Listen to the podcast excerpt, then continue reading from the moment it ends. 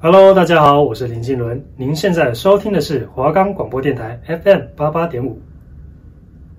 你是不是常被生活中的大小事所绑住，想好好放松追剧，却都没有时间呢？那就让我们每周来为您分享一部 Netflix 影集，带你了解剧情，分析其中的寓意，帮助您快速地认识一部剧或电影。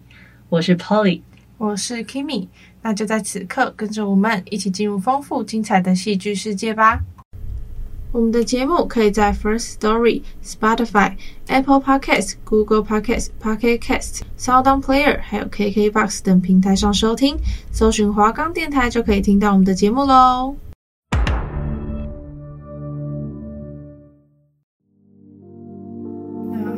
到晋级的巨人，大家这周过得如何呢？这周 Kimmy 跟 Polly 要和大家分享的是韩国的黑色幽默电影，也是一部惊悚剧情片哦，是由导演奉俊昊所执导的，非常有名的《寄生上流》。Polly 有进电影院看过这部？有，我有进去电影院看过，那时候跟同学一起去的。那时候想说，光看他的海报就是有一种悬疑的感觉吧，因为他们眼睛都被遮起来，就就觉得说，哎，好像有点有点意思，有点东西这样子。然后后来。在在看完了之后呢，就觉得心里有一点过不去，因为你会想说，为什么结局会这样子？就是前面不会想到发生这样的事情，就可能也只是说，哦，可能最后一家人被赶出去，就这样而已。可是没有想到比较血腥的画面，这样，所以那时候是有吓到的。我其实我看这部电影看了两次，我记得好像是在高中要升大学那个暑假的一部电影。然后我的同学找我去看这部，结果一个学姐啦找我去看，这样一个很好的朋友。后来我的同届朋友又找我去看了一次，然后我就想说，因为很好看，那我就再去看了一次。第一次看的时候，我觉得还不太懂其中的意义。嗯。第二次看的时候，其实我觉得我已经开始可以感觉到那种沉重的情绪，还是要看过一两遍，不管看过多少遍，都会有不一样深刻的体会。对对，就像是小时候我们看童话，跟长大后看童话，其实会有不一样的体验。没错。好，那我们接下来就啊进到寄生上流剧情的部分喽。好，那就由我来开始讲剧情吧。那这个故事呢，要从韩国半地下室里的一户人家说起。一家四口，有爸爸妈妈，还有哥哥妹妹。哥哥基宇正在努力的透过手机寻找 WiFi 网络。这户人家没有什么钱，爸爸创业失败，几年前开了台湾的古早味蛋糕店，但是后来就不了了之。这样没钱给妹妹寄婷补习，那儿子基宇呢？大学甚至重考了四年，却依然都没有录取。现在就连网路都要靠着附近的超商或者是咖啡店的公共网路来和外界取得联系。妈妈中暑，让基宇努力的猜楼上人家的网路密码。而这时，基宇终于连到了隔壁。咖啡馆的 WiFi，妈妈中暑催他赶紧找找看有没有披萨店的代工回复，发现真的有后，镜头也就顺着转到了一家人正在努力的折披萨盒，并且上网找影片，还要示范如何学习偷工减料。而这时，外面飘来了一串串的浓烟，是陆地上的卫生局正在进行消毒。爸爸基则让儿子别把窗户关上了，可以顺便帮家里消毒。其实从前面开始就可以知道这一家人，第一个在折披萨盒的时候偷工减料，然后偷拿人家的 WiFi，甚至人家在外面消毒清消的时候，你还要打开窗户让别人来顺便来帮你家里消毒。这时窗户边来了个醉汉，冲着家里就要小姐。哥哥基宇没胆出去制止，倒是基宇的朋友敏赫刚好来访，已经是首尔大学的敏赫气场强大，几声就把醉汉赶走了。敏赫走进家里，送给基宇一家人一个山水盆景。据说这个盆景可以帮助基宇一家人赚大钱。基宇与基泽非常的高兴，便和敏赫出去喝酒。在超商外面，敏赫拜托基宇去当他的家教学生朴多惠的代理老师，因为明赫要出国留学了，希望基宇可以假扮成大学生去代替他。镜头很快的转移到了网咖，妹妹基婷一边抽着烟，一边制作出一份假的首尔大学在学证明。爸爸基泽甚至说，首尔大学没有伪造文书系，真的太可惜了。于是基泽就拿着这样的假履历出门了。眼前是一栋富丽堂皇的房子，管家文光一路领着他进门。基宇这时还显得有些不知所措。贵妇太太也看起来非常的单纯，当然事实上也真的就是这样。太太表示想要观摩第一堂课，而基宇装模作样的表现，竟然也获得了多惠与太太的赏识。离开前目睹另外一个小儿子不多送，正在到处的玩在家里，正对当童军还有当印第安人这件事情非常的着迷。基宇这时也动了坏念头，当让。这个想法改变了基于一家人的人生。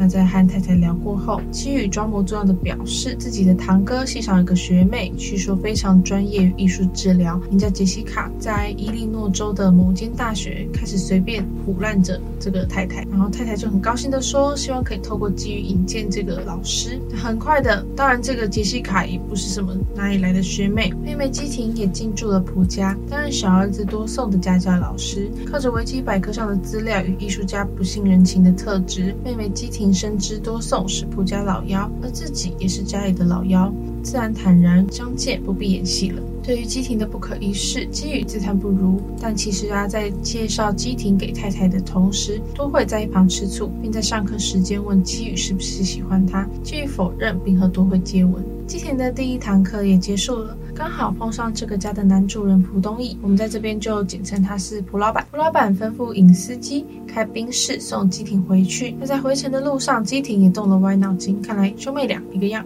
基婷呢，偷偷的脱下了内裤，丢在了汽车的后座。隔天被蒲老板发现后，他认为尹司机越线了，便低调解雇了他。从这里，其实我们可以看出他非常的认同这个阶级的制度。他认为说下属不可以越线。那前座与后座其实就代表着这个阶级的差异。太太试探着询问基婷说：“尹司机昨天在他回家时有没有异样？”基婷表示没有，并告诉太太自己的大伯家有一位金司机，刚好缺份工作，因为自己的大伯。在这几年准备移民去芝加哥了，自己小时候都叫他叔叔。太太不疑有他，认为基婷是熟人，熟人介绍的人当然也一定是好人，并且要求金司机马上来家里工作。画面切换到宾士车的展场，爸爸基泽就是基婷口中的金司机本人，而爸爸基泽与基宇把宾士车的所有的模式按键全部都摸熟了。那蒲老板就也因为他们有这个前置的一个作业哈，对了基泽非常满意，于是就如金家人所愿，基泽也正式的进驻蒲家，剩下一个，剩下妈妈中属还没有到蒲家工作。那在后来的日子里，基宇一家人其实也费尽心思的想要把文光除掉，换成妈妈中属。但其实呢，这个管家他。从前屋主待在这里的时候，就在这里做帮佣了。待的时间甚至比这一家人，就是蒲家人还要长。后来他们发现多惠很喜欢吃水蜜桃，可是管家从来都不会准备水蜜桃。那他们也从中猜出，原来管家文光其实是对水蜜桃过敏。他们透过一家人陪着基泽练习对话，靠着精湛但是又略显荒唐的这个演技，还骗倒了太太。谎称文光得了肺结核，成功的让一家人都如同电影名称《寄生上流》一样，像寄生虫一样死缠在上流人家家里，过着舒服的日子。其实我看到这边的时候，我真的觉得很瞎。天哪，就这样一家人都进驻进去，原来真的这么简单吗？就跟我之前看了一部就是诈骗的，叫做《瞒天过海》。八点面临龙那一步一样，就是很夸张啊！他们就去那个唇膏店，然后拿了一堆唇膏，然后跟他说我要退货这样子。嗯，他说哦这边没有收据，不能够退货。然后他说好吧，那我不退了，那你给我个袋子，然后就拿走。这这个跟这个一模一样，跟这部电影一模一样，靠着一些很瞎的手法。觉得他就是想要凸显出哦，他们其实都是有头脑的，他们就用他们自己的小聪明，然后去达到自己要的目的。我只能说，真的就是他们在他们那样子地底下的人。真的也只能靠这个方法，因为很明显嘛，他们再怎么努力，剧情中显示的就是他们没有办法往上爬。嗯，那在上面的人永远在上面，在下面的人永远在下面，这阶级是会一直复制。看像是蒲老板跟他太太是不是很有钱？那他未来的小孩，因为经过他们有钱的栽培富养他们，所以他们也会变得很有钱。想当然，看看金家人，穷的人长大以后也会很穷，有钱的人长大以后还是会很有钱。那他们讨论着呢，这一家人怎么可以这么的有钱，而且单纯？基泽认为这是这家人真的非常的善良。钟叔说是因为有钱所以才善良吧？如果这个时候蒲老板一家人突然回来，他们一定会像开了灯以后的蟑螂躲起来。是因为他们待在底层，所以无法对人善良，而钱就像熨斗一样，把一切都烫平了。这时蒲家的门铃响起，而剧情也来到了转折。那接下来就让 Polly 继续说下去吧。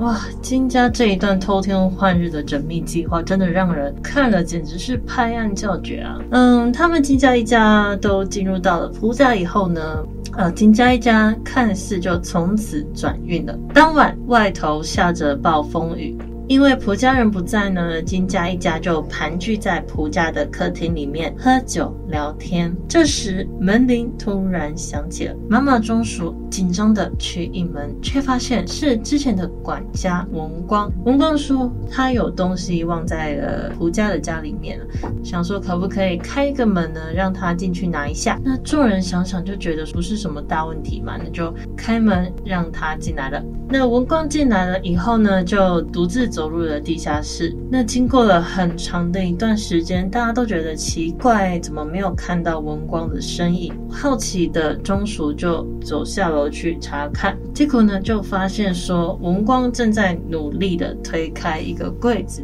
没有想到柜子一推开，就发现后面有一个隐藏的门，而文光呢就大喊着“老公，老公，老公”，就跑下楼去了。那紧张的中暑也跟在后方，想看看到底是怎么样。结果走下楼去后，令人大吃一惊的是，这里居然有一个可以居住的空间呢，里面。还住了一个人，结果一问之下才发现说，诶，原来这个人是文光的老公啊。她老公呢，因为欠债，所以就躲在了蒲家的地下室里面。那这个密室呢，就是呃南北战争的时候，房子的设计者为了避难，所以设计出来的。可是却没有告诉之后住进来的人，所以只有文光知道这件事情。那中暑听完了之后，就打算报警把人赶走。那文光就苦苦的哀求着，甚至还掏出钱来，但是都没有用。这时，金家一家躲在楼梯旁边偷听，结果不小心脚没有踩稳，就往下跌了。摔下了楼梯之后，马上被文光录影存证。那文光呢，也马上想通，说他会被辞退，全都是这一家人害的。结果情况就马上反转了过来，有证据的文光变成了老大，对着金家一家颐指气使的跟他们说，如果他们不听话的话，就把影片传给蒲家。幸好金家一家也不简单，趁着文光的夫妇不注意的时候，一个箭步冲了上去，撞飞他们。他们开始互相的争夺手机，只要把手机的影片删掉就没问题了。但就在他们成功的抢回手机、删除影片时，家中的电话突然响了起来。中暑一接听之后，发现是因为原来外面下了大雨，所以蒲家一家就取消了露营，决定要回家了。现在就在路上。挂上电话之后，金家一家马上的收拾环境，并把文光的夫妇捆绑回地下室里面。虽然他们的动作迅速，但时间上根本就来不及弄。结果弄弄弄弄到一半，蒲家人就回来了，金家人只好赶快找个地方躲起来。那同时呢，文光他挣脱了控制，冲了出来。那好险，中暑他用力的一踢，把文光踹回了地下室。那记者呢，也赶紧的把文光带回避难室里面，把柜子推回去，遮掩一切，大家才平安的躲过一劫。那记者呢，就在地下室里面看到文光的丈夫有一个奇怪的举动，他呢不停地用他的头去锤一个控制按钮，一问才知道说，原来这个按钮可以控制楼上的电灯。他每天晚上都会输入摩斯密码来感谢蒲家人让他在这里苟且偷生，而且多送是童子军一定可以看得懂的。可是他这么做真的是太危险了，于是基泽就马上拿胶布把他捆绑起来，而文光丈夫就哀求着基泽说，只要可以让他和他的老婆在这里住下来，他就不会把这些事情都说出去。另一边，中暑被抓去和太太聊天，在闲聊的过程中呢，得知多颂的心理出现了问题，呃，是因为以前呢某天他半夜因为肚子饿，就偷跑下楼去吃。吃东西，结果他就看到旁边有鬼跑了出来，就吓到口吐白沫，全身抽搐。如果没有在十五分钟内送医的话，就死定了。那这个鬼呢，其实就是文光的丈夫，半夜要吃东西，所以上楼的。嗯，之后呢，金家一家趁着蒲家不在客厅的空档，就想要赶快的溜走。想要偷偷的离开，可是很不巧的是，小宋竟然拿着录影的道具跑了出来。他就想要跑到草皮上面去录影，引起了全家人的注意，害得众人只能赶紧的躲在旁边的大桌子底下。而蒲氏夫妻呢，为了陪多颂，竟然也坐到了旁边的沙发上面。这时，蒲先生突然说什么：“啊，这里有那个大金的味道，就是那个司机的味道，那一种很难闻的臭酸味。”偶尔搭地铁的时候才会闻到。这些话呢，就被主角的一家全都听到了。那对大金来说，情何以堪啊！在家人面前被羞辱，颜面尽失。一段时间之后，蒲氏夫妻睡着了，众人便赶紧爬出来逃跑。没想到这时，多颂突然照亮了手电筒，叫醒了蒲夫妻。还来不及走掉的大金，只能停在原地不动，拼命的祷告：哦，拜托不要被别人发现，就像蟑螂一样，只能在黑暗中行动。幸好主角们的运气不错，都没有被发现。好不容易逃出了客厅，就从车库离开。顶着大雨，不停地移动，从象征着富人的高处，不断往象征穷人的低处走。惨的是，回到住家附近时，他们才发现大雨让整条街都淹水了。而且他们家的窗户没有关，水都跑进去了他们家，水深及腰，想抢救也不知道该怎么办。马桶里面还不断的喷出来一些秽物，那整个画面就只能用惨来形容。那最后他们只能带着一些家当到政府指定的避难场所去过夜。同时，在避难室里面呢，啊，文光被踢下来的时候撞到了头，引起了严重的脑震荡。啊，虽然文光的丈夫很想要挣脱束缚，不断的用头去撞那个控制按钮，发出求救的讯号，可是根本就没有人注意到。嗯，结果文光呢就这样死掉了。隔天一早，雨过天晴。蒲太太临时兴起，想要替多颂举办生日会，就打电话找基廷还有基宇来参加。他们只好赶紧的去抢衣服来做打扮。蒲太太也叫来嗯司机基泽来开车去购物。可是，在车上，蒲太太又闻到了那股难闻的臭味，臭到她只能开窗透气，也让基泽的心里隐隐的作痛。很快，生日会就开始了。那蒲先生呢，就拜托基泽 cosplay。等会有蛋糕送来的时候，他们就跳出来表演，逗多颂开心。但基泽却说了一些很逾矩的话，虽然让蒲先生有些不太高兴，但是他还是有理的回应。那另一边呢，男主角基泽来到了多惠的房间，和他拥吻，并和他说：“这些临时来赴约的人都好自然、好体面，很有余裕的感觉。不知道自己到底适不适合这里。”虽然多惠不太懂他在说什么，但是还是点了头。男主角听完之后，就抱着他昨晚抢救回来的石头，趁着没有人注意的时候，偷偷进到了避难室里面，想要一个人独自把事情解决。没想到的是，文光的丈夫突然从后方出现，拿东西抓住了男主角，还捡起他掉落的石头，打算杀掉主角一家，替文光。报仇，现在的呃文光丈夫他已经进入到一个很疯狂的状态了。他紧紧的追着逃跑却跌倒的男主角，用石头一次又一次的狠狠砸向他的头部，再拿起一旁厨房的菜刀，跑到生日会的现场，冲向正端着蛋糕的基廷，直直的往他的胸口来上一刀，吓得在场的众人拼命的尖叫逃跑。多颂也吓得昏了过去，文光的丈夫就大喊着叫钟叔赶快出来受死吧。那为了拯救女儿，钟叔便勇敢的上前抵抗。胡先生见状，也赶紧要急着开车送杜颂去医院。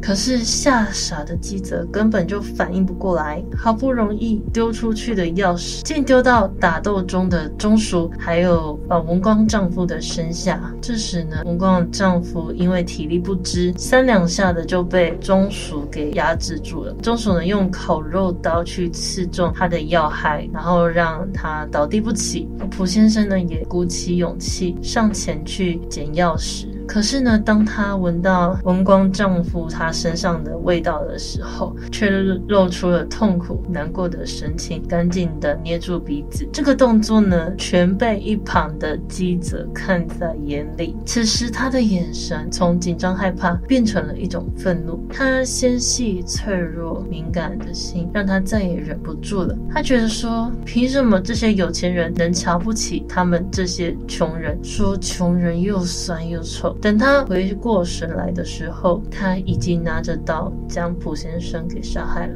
最后，男主角被送医治疗，捡回了一命。他跟中薯，嗯，也运气很好，只被判了缓刑。至于机体呢，则是伤重不治的死掉了。那新闻也大肆的报道这件事情，而记者呢，就是消失的无影无踪了。连男主角跟中薯也完全不晓得他到底躲去了哪里。很久很久之后呢，人们渐渐忘了此事。男主角偶尔会去偷看朴家的豪宅，然后某天他就刚好看见了那些不停闪烁的感应灯，他也马上想通，这很有可能就是他的爸爸基泽传来的摩斯密码，便赶紧的记下来分析。原来那天基泽逃跑的时候，从一旁的车库又绕回了屋内躲进避难室里面去，展开了漫长的孤独生活。而蒲家搬走之后呢，因为无人居住，他苦撑了一段时间，也趁着没人的时候，将文光好好的埋葬，表达他的歉意。幸好后来有人住了进来，他才能半夜去偷拿食物苟活，然后每天晚上发送讯息。希望有天能让男主角发现。那男主角知道之后，就立下了一个非常简单的计划，就是他要赚很多很多的钱，将那栋豪宅买下来，这样就能让基泽重见天日。只是不晓得那一天到底什么时候才会来呢？差不多，也就是我们闲聊的部分啦。嗯，我想要先问一下雨佩，你最喜欢哪一个角色？哦，这。这一题很难呢，个个有我喜欢的点在。嗯，对，就像是基宇跟基廷哈，就他们两个都是让我觉得说，他们是真的很努力的想要改变自己的生活状态，嗯，然后很努力的想要去进到不同的阶层里面，然后他们的耍的小聪明，我我也让我看了觉得说，天哪，怎么会就是想到这种方法？因为其实他们头脑真的很聪明，就就是这么聪明，然后还可以运用那些他们所有的一些小技术、小技巧，然后。然后去进到夫家里面，我觉得他们是真的很厉害，我很佩服他们。你这样讲，其实我也觉得，就是他们在运用那些小伎俩的时候，反而会让我觉得心疼，因为他们一定是可以改变自己的命运的。他们都很年轻，对，他们其实可以有能力去改变自己的人生，但是真的有时候没有办法，他们先天的因素就是没有到那么的好，他们也有可能再怎么努力，永远都只能住在板底下。简单来讲，就是说好过的人，大家都是好人。就是好过的时候，大家都是啊。我今天很有钱，你要我借你钱，我当然 OK 啊。嗯，那我今天没钱的时候，我当然是不可能，就是对吗？蛮、嗯、不胜唏嘘的啦，我觉得。因为没有钱的时候，你当然会先考虑到自己。对啊，嗯，就跟手机的电量一样啊。为什么是手机的电量？你一百趴的时候，你就跟别人跟你借行动电源，你 OK 啊，反正我还有一百趴给你借。嗯、但你今天我只有二十趴的时候，大家就当然不会借，这就是人性嘛。嗯嗯，人，我觉得人一定是自私的。嗯，一定是这样，没错。好，那嗯、呃，其实，在这一出戏里面，就是我觉得有一个点，我想要讲一下，就是他们的海报，嗯，就是他们的眼睛不是都被色块遮住吗？对啊，就其实有没有人发现说他们的那个色块有两种颜色？有这种发现，但是我其实我没有特别去了解其中的，就是黑色跟白色。嗯，然后你会发现说，哎，用黑色遮住的人是金家的人，嗯，用白色遮住的人是仆家的人。这个都代表说，哦，感觉白色是一个比较高尚、纯洁的一个象征，对。然后黑色就是感觉哦，就是很混浊啊，然后就是又给人比较哦，原来他就是社会阶级，就是一个白。白色，对，白色是上层上流阶级，然后黑色是下层下流的阶级，这样、嗯。而且其实韩国很多人都住在半地下，因为他们贫富差距很严重、呃，很严重，真的很严重。你看，像那个韩国现在大企业，像什么三 C 嘛，他们努力读书就是为了进到这种大企业，嗯，因为他们的那个企业的垄断很严重，真的、哦、很严重。就是你除了进到大企业，你就是其他你想要靠什么东西致富，其实是不太可能。你只能就是努力读书，然后进到那种很大的企业，然后就是他们这个半地下室文化，就是在南北韩战争的那个时期，就是很多建商就是会在每一家建那种半地下室，然后做一个躲避的地方、避难的地方。嗯，朴家人一样，朴家人他们也是有一个地下室，对，就是为了躲避北韩。就是这个，然后就是在战争结束了之后，就是这种地方就是变成很多底层的人住的地方。现在他们目前居。住的部分其实并没有说有很好的福利啦，社会福利这样子，因为他们就就是你总比露宿街头好吧，你至少有个地方住啊。对，其实我们从《寄生上流》这部片里面可以看出韩国的现状，然后像他们就是会灌输自己的小孩一定要拼命努力读书、读书、读书，但其实我们都知道读书并不是唯一的出路。就像那个韩、啊、国之前前前几年有一出也很红的影剧《天空之城》，你知道吗？哦，我知道。对，它里面也就是在讲说那个父母，然后要让小孩子读书读书嘛，拼命的读书。对啊，然后到最后不是那个结果也不太好嘛，因为那个压力真的是很大。我个人是觉得说读书就只是一个专长吧，就像今天好了，今天有一个吉他手，他的专长就是弹吉他。对。然后唱打篮球，对，打篮球，他就是专长就是打篮球嘛。对，歌手的专长就是唱歌，这只是其中一个专长而已。嗯、就像有些人，因为呃，以前台湾也是，就是唯有读书高，就是大家觉得说，哎，你读书，你就是要去读书。但其实说，嗯、呃，会读书的人当然就读得很厉害啊，啊，不会读书的人当然怎么读就是那样子嘛。就是每个人专长不一样，你知道吗？就是我觉得读书只是一个专长而已。嗯，就它并不是一个呃需要每一个人都去达到的一个目标。对，嗯。那 Polly，我还有一个想要分享的，就是一直出现在这整部电影贯穿着整部剧的，就是石头。一开始敏赫送给他们那个石头，说是可以带给他们发财。那其实这个基云呢，他在片尾他也是一直紧抱着那一颗石头。其实他也只等于一个东西，就是翻身的机会啦。但是在下雨淹大水的那一晚，很可惜，他们就看到这个石头在他家中的造景浮了起来，满满的水里面就是这样子，在那边漂浮着。对，所以其实这代表我一开始不知道那是什么意思，结果后来才知道，对啦，那应该是空心的，所以才会这样子。所以敏赫，哦、对啊，敏赫骗了他吧？哦，你说空心的哎，我没有想到哎，才浮起来。对，我觉得想睡浮起来代表什么？我就想到，哎，对啊，照理讲石头是不会浮起来的，哦，超级笨。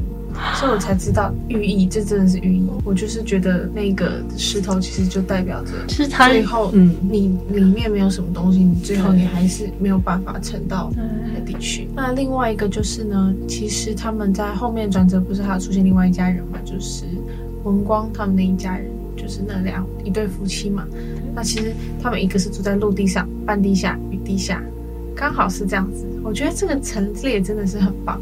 嗯，然后搭配一些地下室阴险那种美术呈现，它慢慢的一直往下往下走，感觉在揭开什么秘密一样。嗯、其实我也觉得很很厉害，很喜欢的。像这个住在地下室里面那个管家的丈夫嘛，他就是跟外界沟通，他都是用那个楼上的那个灯，对，他就是在那边在那边闪闪闪。然后那个管家看到之后，哦，她丈夫可能要干嘛？可能要肚子饿了或者怎样，可能需要他帮忙。哦、对对。然后你有发现说那个灯其实是摩斯密码？我后来才知道。对，然后那个胡家的弟弟，他也是知道摩斯密码，他就有时候看那个灯在那边闪，他就是会常常一直看那个灯。对，然后其实也会发现说，那个弟弟他常常戴着那个一个羽毛的头盔，印第安人。对，印第安人，这个就让我觉得说，他是在代表说，像那个之前美国那印第安人，他不是被那个欧洲人入侵吗？那个什么西班牙。这些入侵，那他就是感觉是在象征说，他就是在捍卫他的家园。嗯、可是像金家人，他还是入侵了他家，哦、这样子，有一个这样的寓意在。嗯、对，这部片我是真的蛮喜欢的，所以我也才愿意说去看第二次。这样每看一次就有不同的想法，没错，也蛮喜欢。就是人说这个导演很厉害啊，这这一部电影，差距那些阶级制度很明确的去表达的出来。